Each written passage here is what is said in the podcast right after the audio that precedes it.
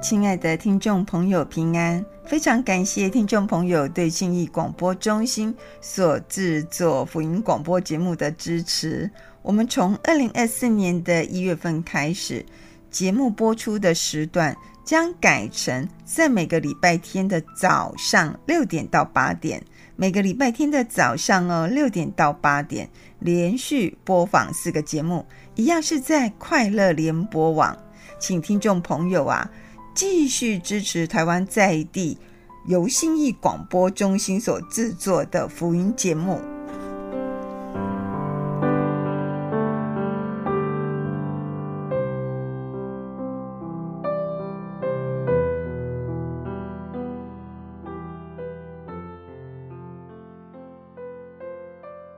亲爱的听众朋友，平安，我是心如，欢迎您收听今天的心灵之歌。现今年轻人不想结婚，也不想生儿育女啊，所以现在养宠物哦，尤其是狗狗和猫猫的人是越来越多了。有时候呢，我在街上哦，看到年轻人推着婴儿的推车，我都很兴奋，想说啊，终于有人想要生小孩了，还是愿意来抚养儿女，担起这样的责任。结果呢，一看，哎，里面竟然是小狗狗，哎。说真的，我第一次看到那个婴儿推车里面坐的小狗狗，我是吓一跳啦。那后来呢，我发现越来越多了，所以现在也就很适应了。或是呢，我看一些人养宠物，都一直将宠物哦抱在手上，我就在想，这个狗狗呢，好像很难来地面上奔跑吧？近几年的少子化。让许多学校不是合并就是关门，台湾呢也步入高龄化的社会。我家附近呢就就有一位八十多岁独居的阿嬷啦，她常常打电话哦，请我先生说啊帮忙做一些小事情。这位阿嬷就说：“她说三个小孩都在国外啊，她也不想去国外居住，短期还好，长期是真的不适应啦。”所以呢，自己要学会照顾自己，每天都要靠主得胜。倒是他有一位孙女哦，竟然被派到驻高雄的分公司来工作。虽然他说这位孙女呢，从小在美国长大，那以往的关系也没那么亲近，毕竟距离遥远呐。但是自从他的孙女哦接受基督教信仰后啊，个性啦，价值观。也不像以往的那么的任性啊，那么的奔放。他说奔放了，齁。那每个礼拜六都会回来陪他，礼拜天哦就会载阿嬷去教会做礼拜。以前孙女呢是高举不结婚不生小孩啦，啊，这位阿嬷就会说，因为搞我讲吼，啊生这个水水呀吼，啊无给是就无菜呢，怎么劝说他都没有用啊。但是大家哦都劝这位阿嬷说。少年人吼有因的想法啦，啊，这阿嬷吼可卖关心这啊。那最近阿嬷的孙女想法竟然改变了耶，她有考虑结婚哦，但却很犹豫是否要生小孩。每次去这位阿嬷家帮忙她做一些小事情呢，她总会谈论家里是谁代志好玩听啦。然后呢，自己哦很可爱，他就会做一个结论，这个结论就是。儿女呢，是上帝给我们的产业啊！现在能为他们做的就是什么呢？就是为他们祷告啊！这才是长辈哦，为儿女、孙女们哦，还是这些孙子呢，所做最好的事情啊！一起来欣赏哦，由台北林良堂雅音诗歌所吟唱的诗歌。这首诗歌就叫做《你扶持我》。是啊，我们人生无论在什么样的阶段，在什么样的年岁，有主扶持我们，给予我们力量，这是最好的祝福。一起来欣赏这首歌，你扶持我。我消沉，心灵软弱的时候，困难来临，如钟。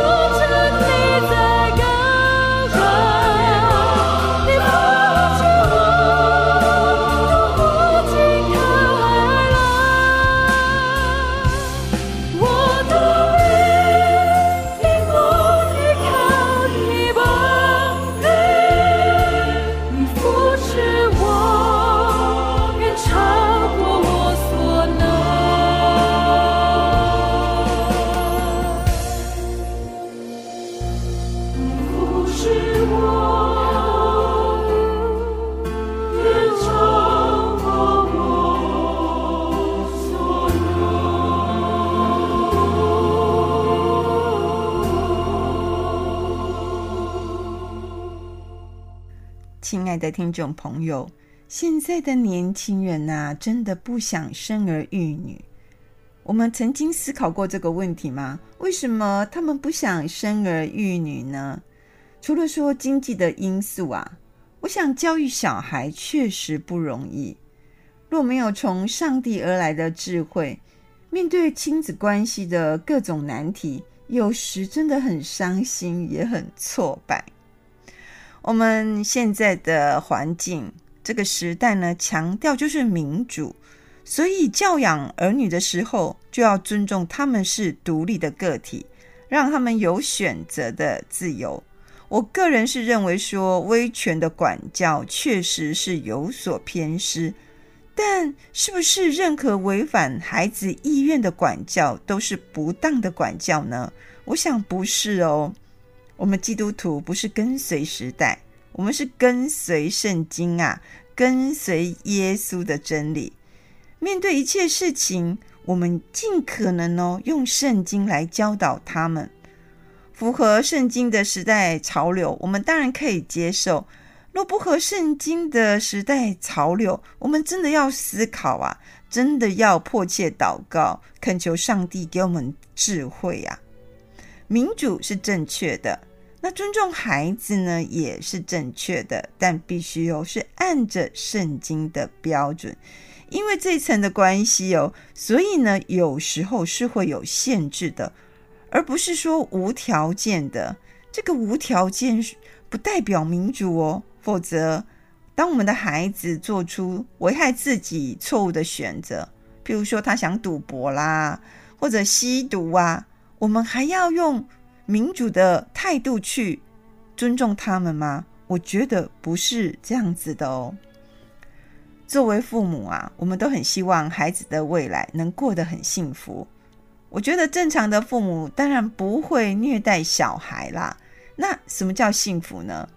我们也不可能说盼望孩子未来都过得不好，不可能啊！作为父母，我们都期望孩子以后呢能平平顺顺啊，可能有一个很好的工作，很适合他的工作，发挥所长的工作，然后很和善的婚姻，健全的家庭，那健健康康、平平安安。所以呢，有很多父母啊。从孩子出生哦，就为孩子买很多的保险，然后帮他们存钱呐、啊，买房子，尽量帮孩子就是多准备一些保障啊。我觉得这都很好。我认识一位妈妈呢，她已经年纪蛮大了，我都觉得快六十岁了吧。那她每天哦，竟然兼了三份啊，照顾就是长照的这些工作。也就是她的睡眠大概一天只有五小时、四小时吧，我就觉得他非常的疲累。我常常劝他说：“其实你不缺钱啊，你可以怎么样呢？就是啊，一天选择两个，或者啊休息啊，一个礼拜要有休息的时间。”但是他就跟我说：“不行啊，他有三个小孩，他要为他们的小孩都准备一间房子。”我听了就觉得说。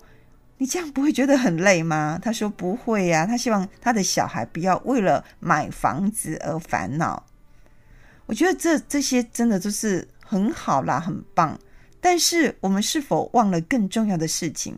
这件事情就是说，假如没有上帝的守护啊，我们为孩子所做的一切准备、一切的计划，甚至我们对孩子未来幸福的盼望。有没有可能转眼成空，或超过我们所可以想象的范围或计划的事情呢？诗歌天赋世界，所有的一切都在我们天赋上帝的掌权中。天赋世界，这是天赋世界，孩童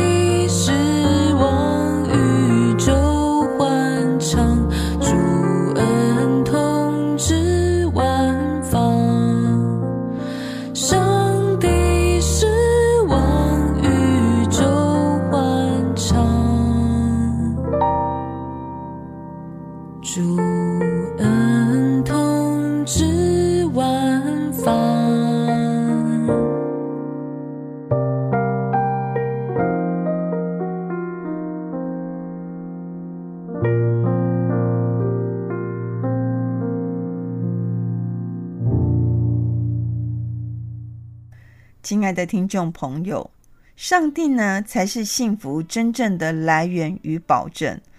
我们都知道要为孩子买很多的保险，但是我们却不知道哦，上帝才是掌权者，我们最大的依靠。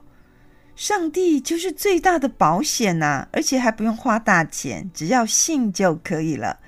我觉得这对于一些精打细算的人，这么划算的保障。为何都不在乎呢？我们想想哦，保险公司可能会倒哦。我同学就遇到哦，保险公司倒了，然后呢，怎么办？去聊聊哈。那保险公司可能也不会去履行我们的约定，但是我们的上帝完全没有这样的问题。上帝与我们的约定啊，永远存在。可是我们真的如此相信吗？有时候我们真的要自己问自己，把信仰传承下去是很重要，还是可有可无？有啊好啦，无啊好啦，凊彩啊！对我们而言，孩子、孙子、后代有没有继续信仰上帝？有没有敬畏、敬拜上帝？这很重要吗？有些人就跟我说：“有哦，有哦，我每个礼拜天呐、都会送他们去上主日学。”但是这样就够了吗？毕竟啊，我看了很多小孩子，小时候真的都有上主日学，可是长大后呢，就离开信仰，也不再去教会了。有时候我都会觉得这些小孩看得很心痛。那我们在家里会对孩子讲信仰吗？会对孩子讲说上帝的法度或上帝的律例命令吗？还是会对孩子讲上帝在我们身上各种奇妙的作为，还有上帝的恩典吗？你想想看，单单每个礼拜一次，然后一两个小时的主日学，对孩子信仰的建立真的足够吗？其实家庭的信仰传承是很重要的，没错啦。我们确实也没有办法强迫孩子来信仰上帝。但是当他们很小的时候，年幼的时候，我们可以不断的传讲啊福音。纵使他们长大后偏离了这个信仰，我们还是哦要不断的劝勉他们回到上帝的面前，让他们知道哦，只有上帝才是真正的保障，真正幸福的源头啊！人若离开了上帝，一旦狂风暴雨来袭，又不知道如何去呼求的时候，攻击人那真正也气了了。像我的女儿，现在我觉得她不断的在质疑上帝的存在，或者她还没有感受到，但是我依然会劝勉她，她还是总有一天要回到上帝的面前。唯有回到上帝的面前，她才知道她生命的意义，她的盼望，她才可以看见那个光啊。所以呢，我们确实真的有时候也很头痛，也很伤心。我们无法强迫孩子信仰上帝，但是我们还有一件事可以做，哦就是我们可以一直为他们祷告，求上帝拯救我们的孩子，求上帝呀、啊、继续施恩呐、啊，怜悯他们。我认为每一代的父母都要这么做。这样呢，才能在世世代代哦，都可以成为上帝赐福还有蒙福的家族啊！是啊，我们我们的祖先被上帝所拣选，然后我们的儿女、我们的后代却离开了上帝，这是多么一件令人痛心的事情呢？诗篇七十八篇五章到七节，他这样说。他在雅各中立法度，在以色列中设律法，是他吩咐我们祖宗要传给子孙的，是将要生的后代子孙可以晓得，他们也要起来告诉他们的子孙，好叫他们仰望上帝，不忘记上帝的作为，我要守他的命令啊！是啊，我们每个人在我们的。天父上帝面前，我们的罪孽是何等的深重。我们说真的，我们常常不看重我们的上帝啦，或看重上帝的一切作为，也不看重信仰的传承。我们爱孩子，但却只在乎世界的各种保障，世界物质上的保障，或者我们可以看到的保障，而忽略了，也看清了上帝的保障。我们有没有全心全意的爱我们的上帝，敬畏他呢？所以呢，因为我们没有，所以也不够努力教导孩子要爱我们的上帝，敬畏我们的上帝。求主耶稣呢，赦免我们的罪啊，饶恕我们的过犯。求圣灵光照我们，指引我们，让我们知道该如何做，并赐下那力量啊，也让我们努力去做。恳求上帝呢，继续怜悯，不要撇弃我们，继续与我们同在，施恩赐福给我们每一个家庭，或是被拣选的家族啊！在节目的最后呢，我用诗歌《我时刻需要你》来作为我们在信仰道路上互相的勉励。我时刻需要你。